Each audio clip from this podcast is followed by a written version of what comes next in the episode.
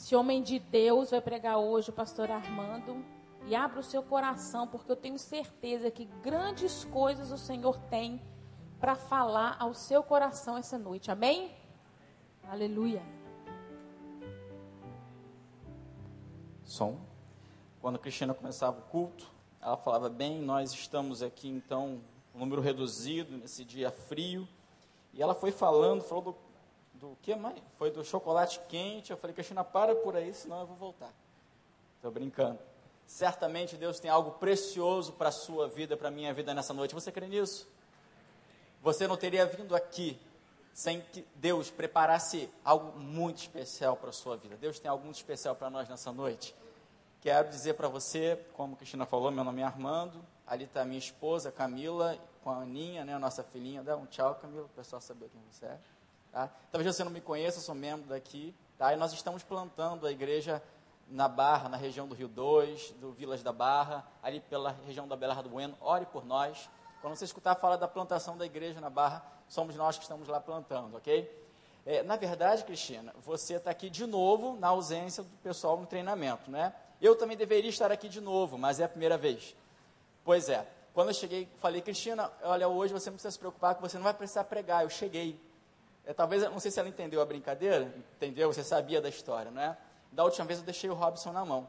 É, por volta das 19 horas, a minha mãe, ela tinha saído da nossa casa, tinha ficado lá à tarde, naquele dia, naquela quinta-feira que eu estaria pregando aqui, faz cerca de um mês isso. Ela foi para sua casa e quando ela chegou em determinada distância daqui, ela passou mal, ela apagou na rua.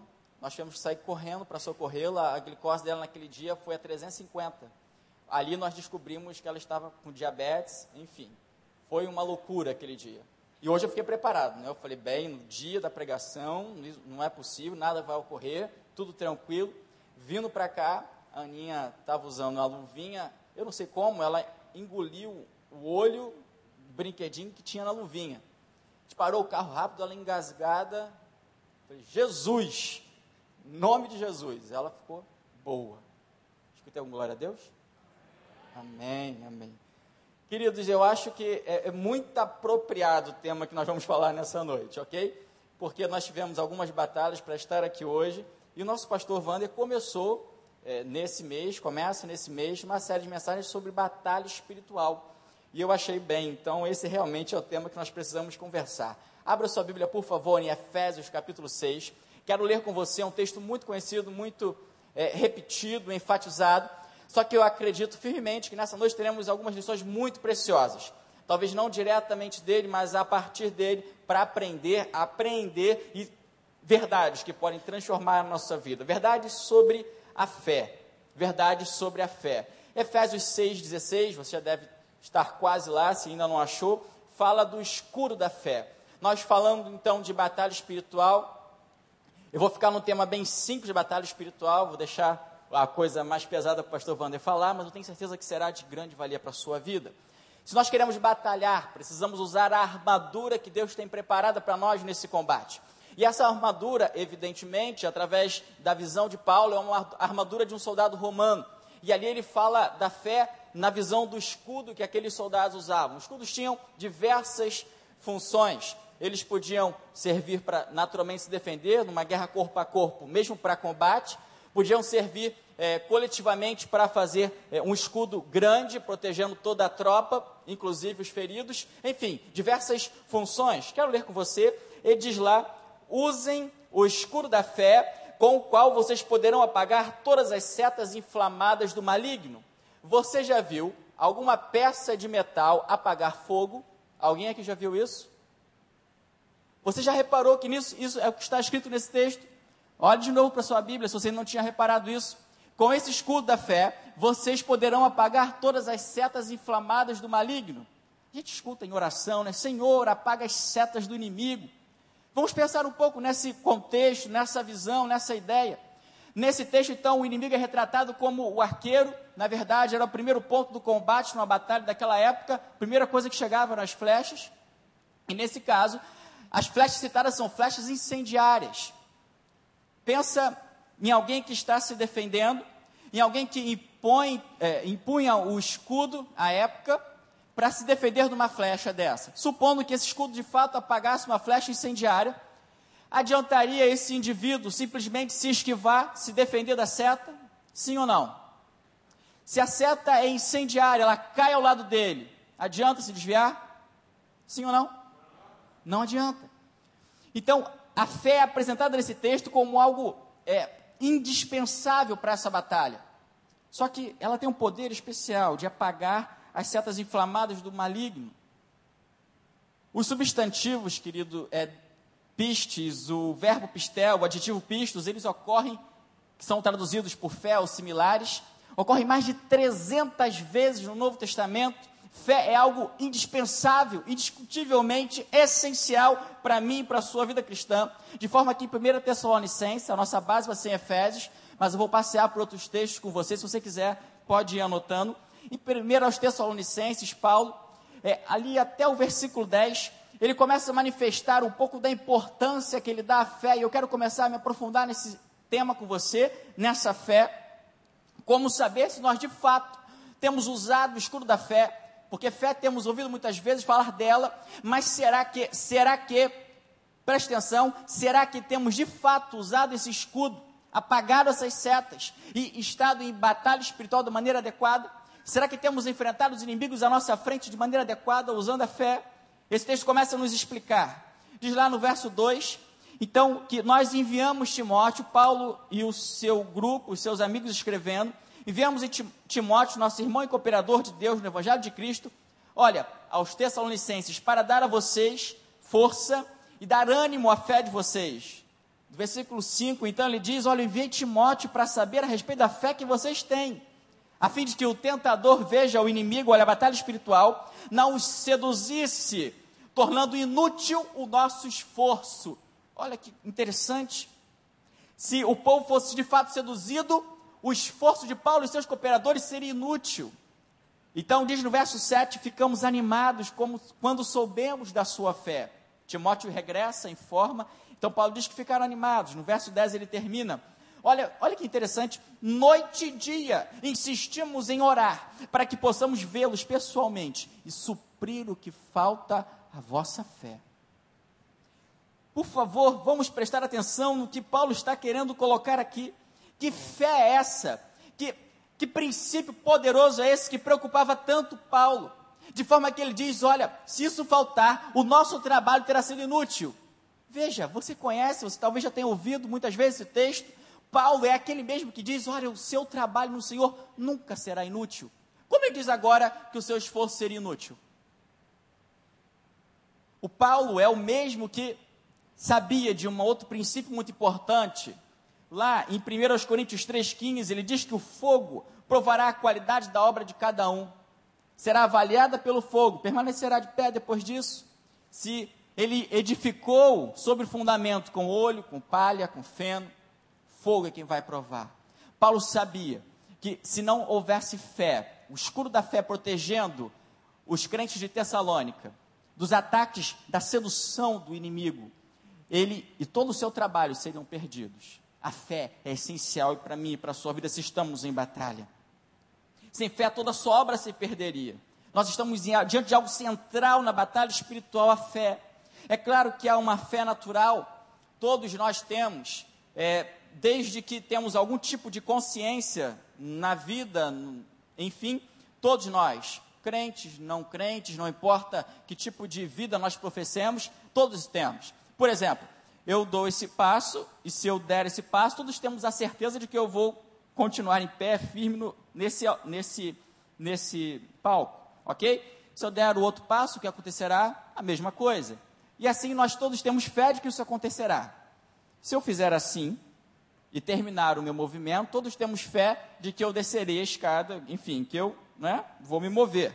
É claro, se eu fizer assim e continuar o movimento, todos temos fé que eu vou me esborrachar no chão. É uma fé natural. Todos temos, todos concordamos com isso. Há uma outra fé chamada, podemos chamar nessa noite de fé salvadora. Eu não sei se você lembra, é um pouco antigo, mas Indiana Jones e o Cálice Sagrado, eu acho que é esse o nome do filme. No final do filme tem uma, uma, uma cena muito interessante, onde o indiano é provado na sua fé. E naquela provação, ele precisava atravessar um abismo que ele não podia ver. Então, o que ele precisa fazer é dar o passo, mesmo sem ver a ponte que existia à sua frente. Você lembra desse filme? Quem pode lembrar desse filme? Ok, você está entendendo o que estou falando, né? Então ele dava o passo e precisava terminar o passo antes de ver. A fé salvadora tem, tem muito disso, dessa entrega, dessa confiança sem que possa ser vista. É uma atitude de abandono de toda a confiança no esforço próprio para obter a salvação, seja por ações de piedade, bondade, ética, o que for. É uma completa e exclusiva confiança em Cristo, uma dependência exclusiva dele em relação a tudo que envolve a salvação. Mas, pastor, você vai me dizer, Paulo estava escrevendo para crente. Como é que ele se preocupava tanto? Não era com essa fé salvadora, é verdade. Paulo estava escrevendo para quem já tinha essa fé salvadora. Então, o que preocupava tanto a Paulo? Dentre outros tipos de fé, eu quero dizer para você, quero conversar hoje sobre essa fé. Paulo se preocupava com viver pela fé. Será que eles mantinham a perspectiva adequada diante ou frente aos desafios e confortos da vida? Quando a coisa ficava feia, eles tinham fé em Deus? Será que quando estava tudo bem, eles ainda tinham uma vida que transpirava fé? Quem cruzasse com eles sentiria essa transpiração de fé? Você vive pela fé? Que tipo de preocupação, Paulo, se conhecesse você teria? Você vive pela fé? Satanás sabe da relevância da fé na minha na tua vida e nos atacará ferozmente nessa área. Paulo sabia disso. E esse é o motivo de dizer em Romanos que devemos andar de fé em fé. Lembra de Abraão, o pai da fé? Tudo que Deus fez na vida de Abraão foi para preparar, aperfeiçoar a sua fé. É um princípio espiritual. Quando no Novo Testamento alguns cegos pedem cura a Jesus, ele os pergunta sobre a fé deles. E ao afirmarem que sim, tinham, criam, sabe o que Jesus disse? Mateus 9, 29. Que lhes seja feito segundo a fé que vocês têm. Fé. Deus sempre operará em resposta à nossa fé. Ela é a nossa responsabilidade, a nossa parte da armadura, como um escudo que devemos empunhar sempre. Numa outra versão mais apropriada, não está escrito usem o escudo da fé, mas em, em, venham empunhar sempre. Levantem-no sempre. É essa ideia de integral, é essa ideia de alerta ao todo tempo. Deus se compromete, querido, com o poder presente no escudo. Mas será que temos levantado o escudo? Ou, infelizmente, sofrido feridas durante os ataques do inimigo? Quem vive pela fé é quem usa o escudo adequadamente. Mas como saber se vivemos pela fé, se usamos de fato esse escudo da maneira certa? Nossos sentimentos podem nos enganar, as circunstâncias e as pessoas podem nos confundir ou o próprio Satanás pode nos seduzir, são nossos três inimigos nessa batalha espiritual: a carne, a, o sistema social em que estamos inseridos e o inimigo, o Satanás, o tentador. Isso só pode ser aprendido, resistir, usar a fé dessa maneira, só pode ser aprendido pela prática diária.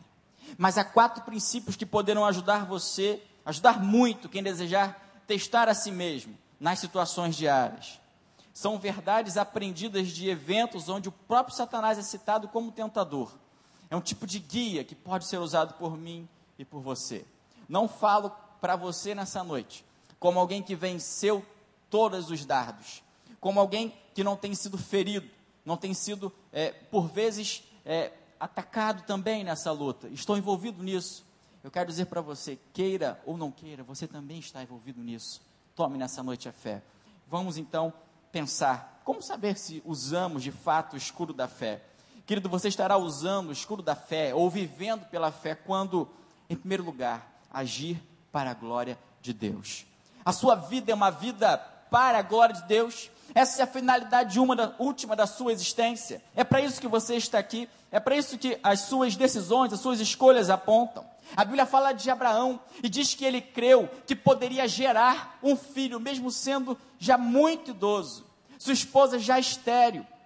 Ela não só deixou de ter filhos no período natural as mulheres, como já tinha acessado é, todo o seu período fértil, se assim fosse fértil de fato, não era, mas já tinha acessado, já era idosa também, mas Abraão conseguiu crer por isso. Romanos 4, 20 está escrito: mesmo assim, falando de Abraão, não duvidou, nem foi incrédulo em relação à promessa de Deus, mas foi fortalecido em sua fé e deu glória a Deus. Quando nós cremos, quando nós vivemos pela fé, de verdade, nós estamos glorificando a Deus. Alguém já disse com muita propriedade que não confiamos realmente em Deus, se não confiamos nele para fazer o impossível. Já escutou aquela, aquela, aquela fala, né? Olha, tenha fé e tudo vai dar certo. Já escutou isso? Isso é bem verdade quando nós colocamos a nossa fé em Deus. Mas fé na fé, fé simplesmente que tudo vai melhorar, isso seria ineficaz para mudar a realidade. Querido, a fé glorifica a Deus, pois confessa que o homem é incapaz de realizar algo que apenas Deus é capaz de fazer. Apenas Deus pode fazer. Diante de uma decisão, de uma escolha, talvez esteja na sua vida frente à frente dos seus olhos hoje. Talvez um passo ministerial.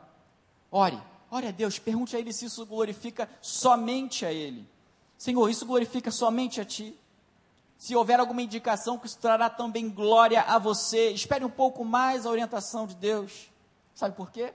Porque talvez você possa ter uma outra alternativa em que a glória seja maior para Ele. Mas por quê, pastor? Não posso ser beneficiado também? Talvez haja uma alternativa em que Ele seja mais glorificado do que você. Talvez haja uma alternativa onde ele cresça mais e você diminua mais, como dizia João Batista. A verdadeira fé é motivada somente pelo desejo de glorificar a Deus. E um lema muito lindo dos reformadores era uma assinatura, por exemplo, era a representação desse lema nas obras de arte, por exemplo, SDG. Glória em latim, glória somente a Deus, somente a Ele. Cuidado você quer agradar a si mesmo, a Deus, a ambos? Será que é possível? Nós temos uma advertência na Bíblia. Davi é um homem sensacional para muitas coisas, mas nós podemos aprender isso também com ele. Lembra do recenseamento? Davi insistiu em contar o povo. E o objetivo no coração de Davi, falado, era que Deus seria glorificado com o aumento do povo. Ah, o povo tem aumentado. Há muito mais gente hoje entre o povo de Israel, então Deus tem sido glorificado. Mas Davi, infelizmente, também era glorificado como grande rei.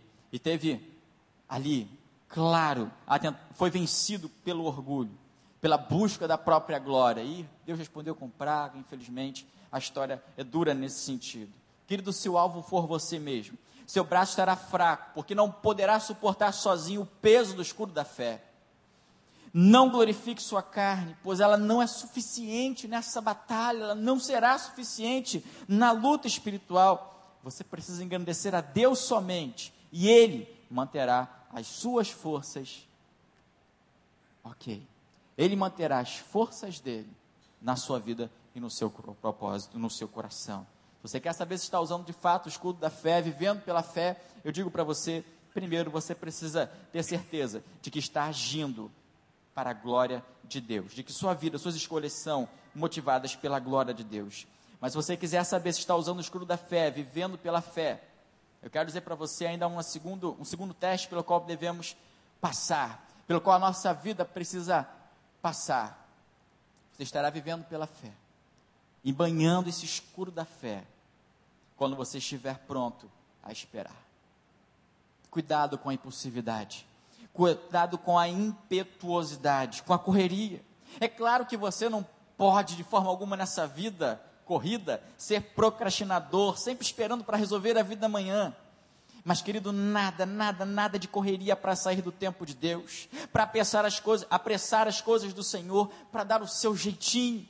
Fé e paciência andam juntas, eu quero dizer para você. Não permita, em nome de Jesus, que as circunstâncias ponham você contra a parede. Você está confuso? Se sente pressionado? Eu quero dizer para você, a Bíblia diz em Romanos 10, 11, como diz a Escritura, todo o que nele confia jamais será envergonhado. Diga para o seu irmão, por favor, jamais será envergonhado. Pregue a palavra para ele, anima o coração dele. Todo aquele que confia no Senhor jamais será abalado, jamais será confundido, jamais será envergonhado, dependendo da sua versão. Esse texto é uma citação de Isaías 28, 16. E eu acho muito interessante a maneira como Isaías é colocado pela Almeida Corrigida, uma das versões que nós temos à mão. Diz lá, é, não que não será envergonhado, mas aquele que crer, não se apresse. Fé precisa caminhar junto com paciência. Calma, calma. Espera mais um pouco. Não se apresse, não dê o seu jeito, deixe na mão do Senhor. A evidência da verdadeira fé é disposição de esperar no Senhor. Quem espera a orientação, quem espera a operação de Deus, não fica órfão. Você não será decepcionado. Crê nisso? Amém? Hum. Deus não deixa envergonhado, não deixa desapontado. Espere até que Deus abra o caminho à sua frente, você saberá o que é viver pela fé. Esse, querido, é o escudo que te protegerá das setas inflamadas. Caso você não espere o suficiente, baixe a guarda. A flecha penetrará o terreno quando você baixar o escudo. Deixe o escudo da fé erguido até Deus agir. Agora eu pergunto a você: a sua paciência permite Deus agir? A sua paciência tem permitido Deus agir na sua vida? Temos uma advertência também num personagem da Bíblia que enfrentou também o tentador pessoalmente. Primeiro falamos de Davi, quero falar para você agora de Jó. A Bíblia mostra Jó passando uma terrível aflição quando perde bens, família, quando perde sua saúde, sua dignidade. Jó é afetado em todas as talvez possíveis áreas da vida de um ser humano. Jó perde tudo que tinha. Qual foi a tentação? A impaciência diante do caos. Diante de toda aquela tribulação, toda aquela confusão, dificuldade, Jó não manteve a paciência. Justo sim, mas impaciente de alguma maneira. Querido, eu quero dizer para você que querer explicar o inexplicável não dá certo. Isso pertence a Deus. Humanamente a situação exigia respostas, exigia soluções ou resoluções, mas o tempo era de Deus, não era de Jó, não era dos amigos de Jó. O propósito era de Deus, a ação era dele também. Será que temos sofrido tanto como ele, como Jó, para justificar as nossas impaciências? Tem um ditado popular que diz: quem espera sempre alcança. Esse é bem conhecido, né? Querido, eu quero dizer para você o seguinte: se você estiver esperando em Deus, você alcançará. Se você estiver esperando em Deus, focado em Deus, você alcançará. Querido, agir em nome de Deus, o ímpio, o religioso ou qualquer outro pode fazer, mas esperar em Deus é exclusividade das pessoas de fé. Qualquer um pode agir em nome de Deus, qualquer um pode ser apressado, qualquer um pode tomar a vida no, nas, nos punhos e tomar as rédeas da sua vida. Qualquer um pode resolver as coisas, mas esperar em Deus é exclusividade de quem vive pela fé. Então, se você quer saber se tem usado o escudo da fé de fato, se você tem vivido de fato pela fé, você precisa ter ações, ter atitudes, agir para a glória de Deus e não para a sua. Segundo teste, como eu acabei de falar, você precisa estar pronto a esperar. Se você está usando o escudo da fé, você está vivendo pela fé, há um terceiro teste. Você precisa basear sua atitude na palavra de Deus. Você precisa basear a sua atitude na Bíblia. A sua vida precisa estar pautada nela, as suas escolhas também. Tudo o mais. Eu posso defender, será que eu posso defender o que eu estou fazendo com a palavra de Deus? Será que ela é a base para aquilo que eu tenho feito? Será que ela é o guia que dirige a minha atitude? A Bíblia diz em Romanos 10, 17, que a fé vem por se ouvir a mensagem, e a mensagem é ouvida mediante a palavra de Cristo. Cuidado com a razão. A lógica é um bem maravilhoso, ela é parte da imagem de Deus no ser humano. A racionalidade é esse presente abençoador de Deus para nós.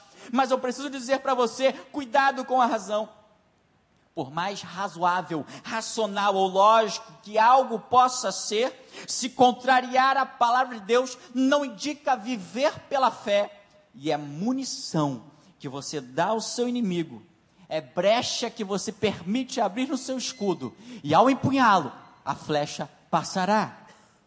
A Bíblia nos dá mandamentos para obedecer, promessas para reivindicar e princípios para nos proteger Mas se violarmos qualquer um deles, mesmo por um bom motivo, até mesmo com aparência de santidade, estaremos agindo na incredulidade e não na fé. Porque a lógica, por diversas vezes, vai se opor à fé. Pode ser um amigo, talvez um parente, encorajando você a fazer algo que contraria a palavra, incredulidade. Querido, antes só do que mal acompanhado. Se ele te deixar, você fica com Deus e permanece sendo maioria. Pense nisso. O contexto, as circunstâncias podem até parecer favoráveis. A Bíblia fala de Jonas que quando ele quis fugir, lembra lá?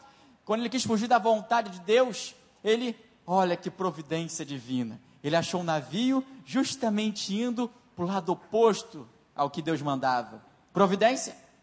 Será que as circunstâncias de fato devem ser esse guia, esse norte na nossa vida? Será? Será que esse deve ser essa deve ser a maneira de olharmos para frente?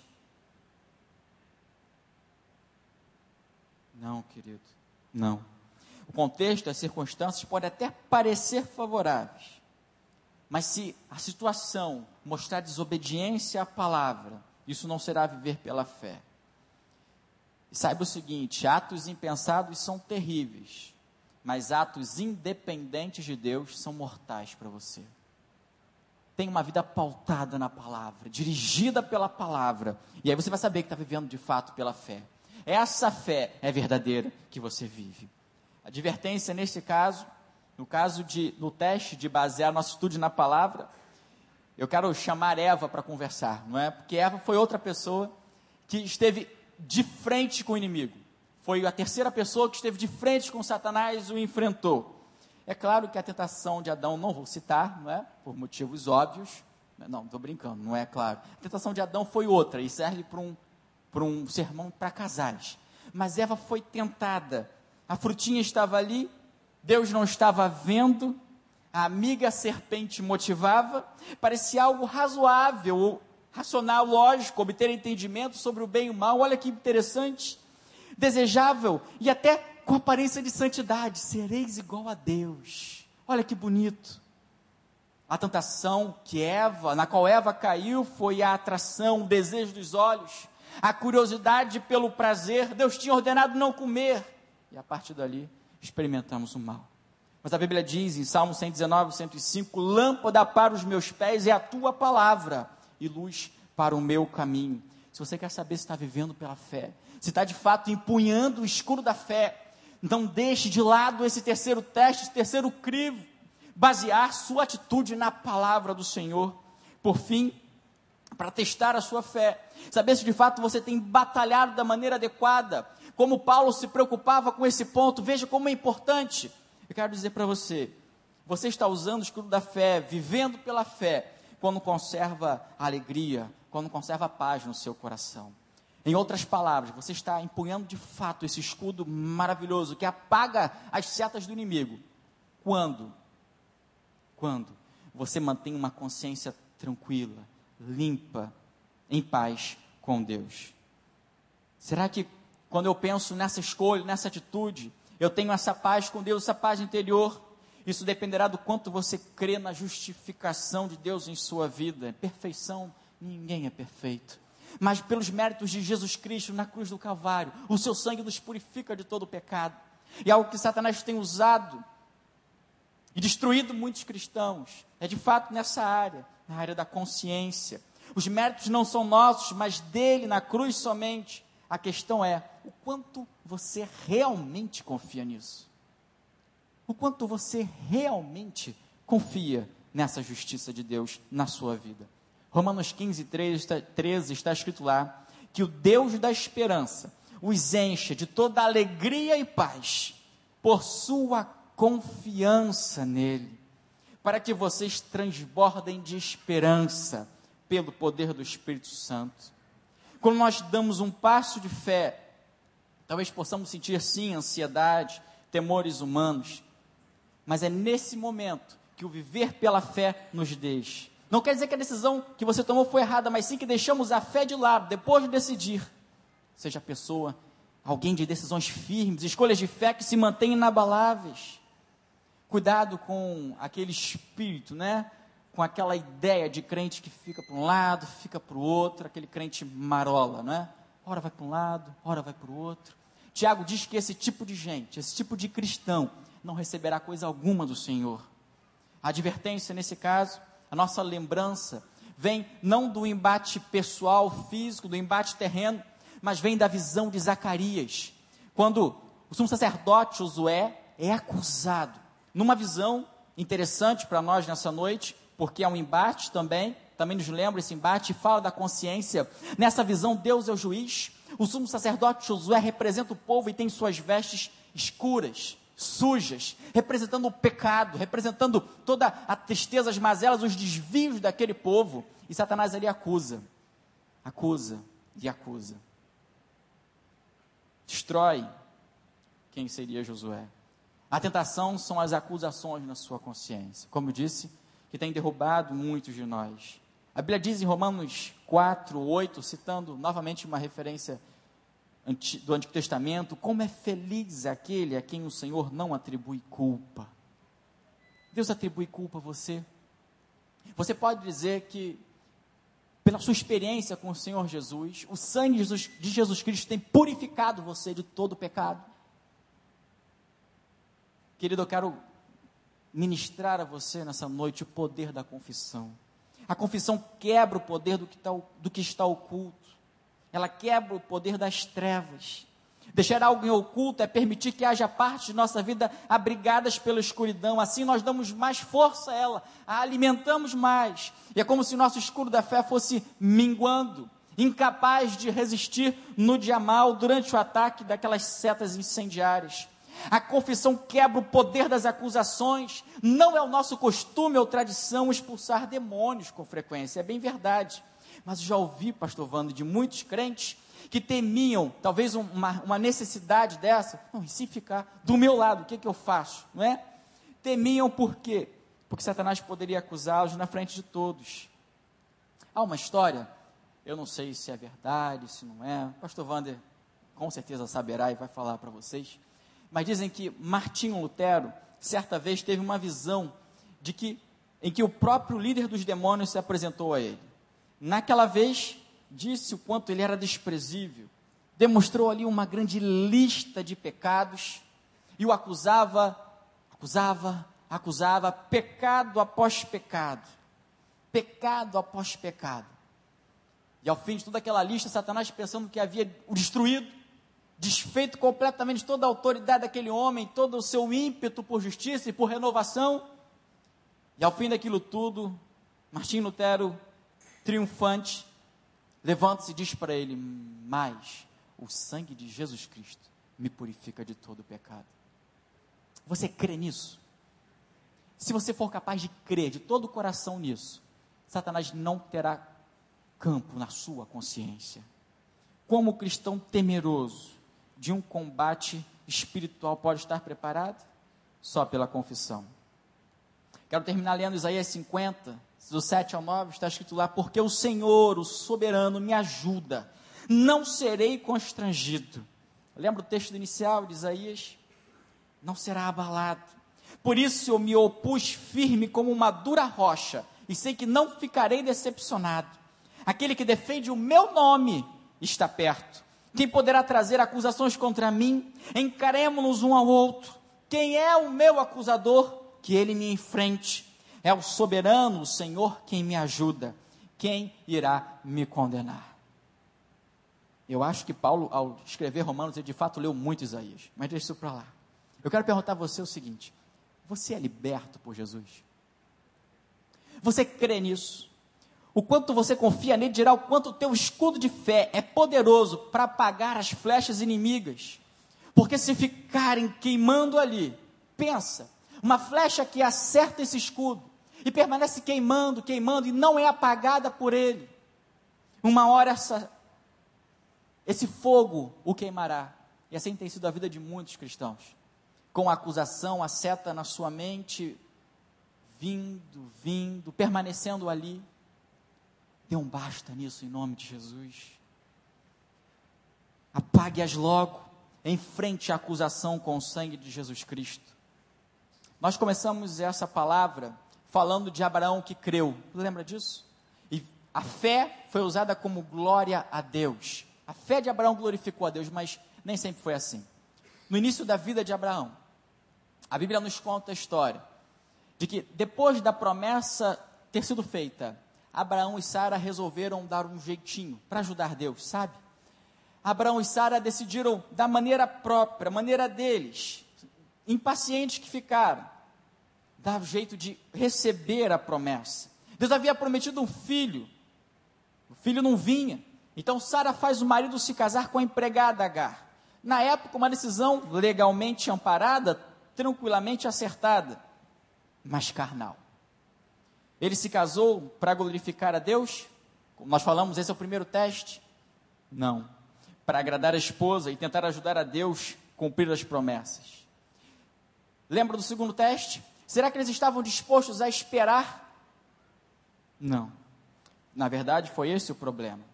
Será que a base da decisão deles, o terceiro teste, era a palavra de Deus? Não. Não havia nenhuma palavra revelada de Deus para eles que os mandasse fazer aquilo, Deus disse: Eu darei. Deus não mandou que eles fizessem nada para conseguirem sozinhos. Eles não estavam vivendo pela fé. Será que ele podia ter uma consciência tranquila, uma consciência em paz, devido a essa decisão? Não. Sabe quando a vida de Abraão é transformada? Quando aquela história do início, que eu contei para você, que ela acontece, na vida de Abraão, ele é chamado pai da fé. Sim, é mas a vida dele tem uma virada quando ele decide acreditar na promessa. Quando ele decide viver pela fé. Hoje você tem uma escolha. Você tem uma esquina, você está diante dela. Você quer viver pela fé? Essa é uma pergunta que nós precisamos responder, não da boca para fora. Mas você precisa ter uma resposta pronta para transformar em vida ao sair daqui. Porque quando você sair daqui, esse inimigo que não é um inimigo que está exclusivamente nesse texto. Esse texto fala da realidade que nós vamos enfrentar, a dar os passos ao sair daqui. E qual será a sua postura?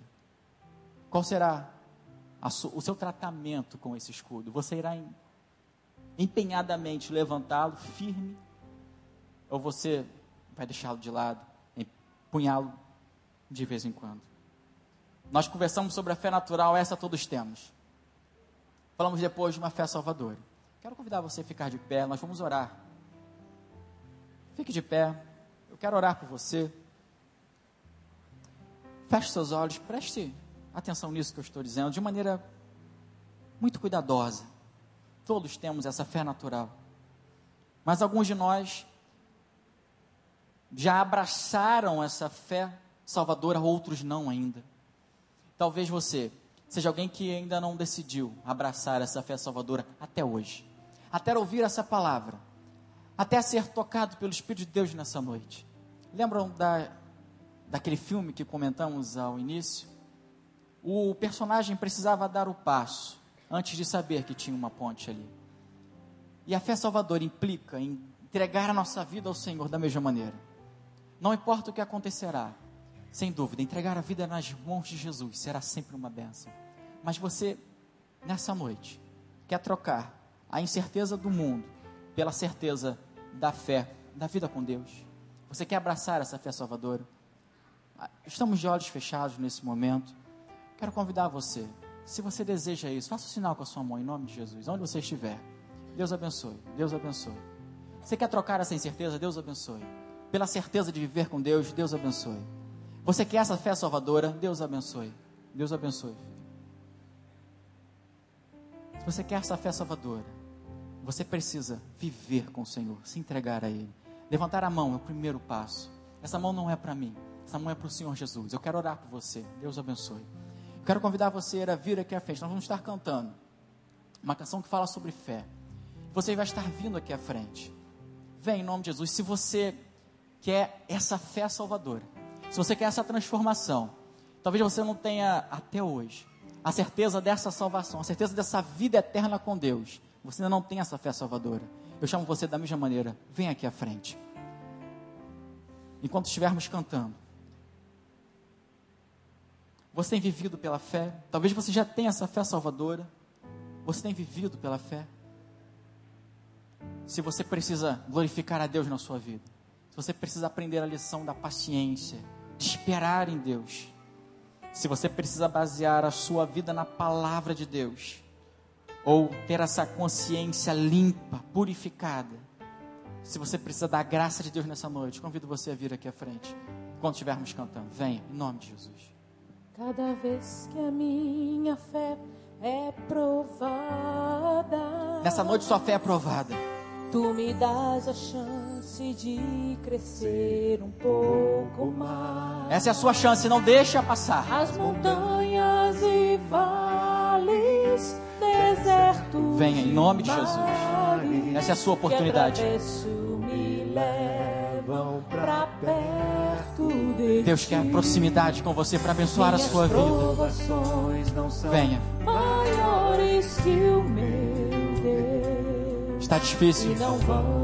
Abrace o Senhor, tenha paciência. Peça a Ele para ajudar a sua vida, ajudar você a ter essa paciência. A glória dele acontecerá, creia nisso.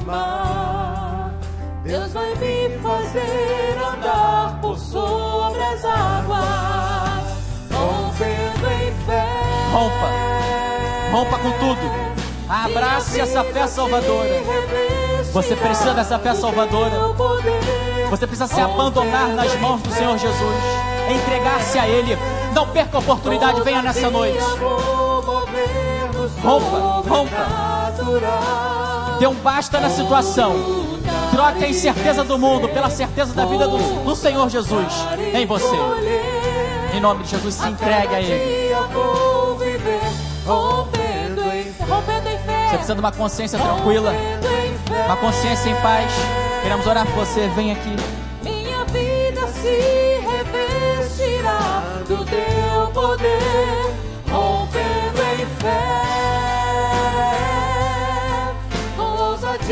Seja ousado. Fé é ousadia. Você levantou a sua mão, quer se entregar ao Senhor. Vamos orar juntos por isso. A cada dia vou viver rompendo em fé. A cada dia vou viver rompendo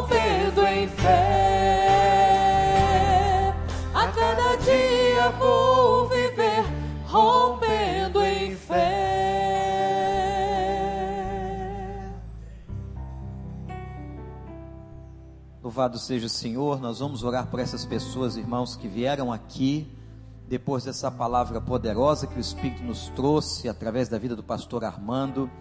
Eu vou pedir que alguém fique com esta família aqui. Preciso de alguém aqui e uma senhora com essa jovem de casaco vermelho. Eu vou pedir alguém, por favor, por gentileza, um membro da igreja. Isto. Vamos estender as nossas mãos para cá, irmãos. Vamos pedir a graça do Senhor. É maravilhoso saber que não importa qual seja o dia, qual seja o momento, mas Deus fala ao nosso coração. Deus usa o instrumento que Ele quer, na hora que Ele quer, no lugar que Ele quer. E o Evangelho do Senhor vai crescendo para a glória do Seu nome. Deus abençoe a vida de todos vocês que estão aqui à frente. Depois essas pessoas vão pegar o seu nome para que nós oremos. E eu quero dizer a vocês que nós estamos à disposição para ajudá-los no desenvolvimento da sua fé na vida cristã. Pai de amor, eu te agradeço por esta noite, pela vida do pastor Armando, teu servo, que trouxe esta palavra sobre a fé. Senhor, e esta fé foi despertada no coração dessas pessoas hoje, que decidem se submeter, se entregar na tua presença. Ó Deus de amor, que tu possas tomar a vida de cada um deles, libertá-los, Senhor, de todas as artimanhas do inferno e fazer com que a tua palavra germine nos seus corações. Ó Deus, qualquer problema na família, na vida conjugal, nos relacionamentos, no trabalho, enfermidades, que caia tudo por terra agora em nome de Jesus. E que eles sintam o renovo do teu Santo Espírito e que uma nova vida em Cristo está começando nesta noite, a partir desta decisão de colocarem as suas vidas em tuas mãos. Obrigado, Pai, por essa noite, pela tua graça.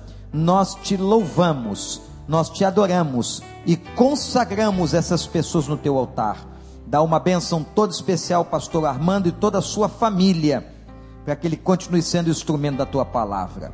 Nós te agradecemos, glorificamos e consagramos estas coisas em nome de Jesus. Amém. Amém. Igreja, senta um minutinho só.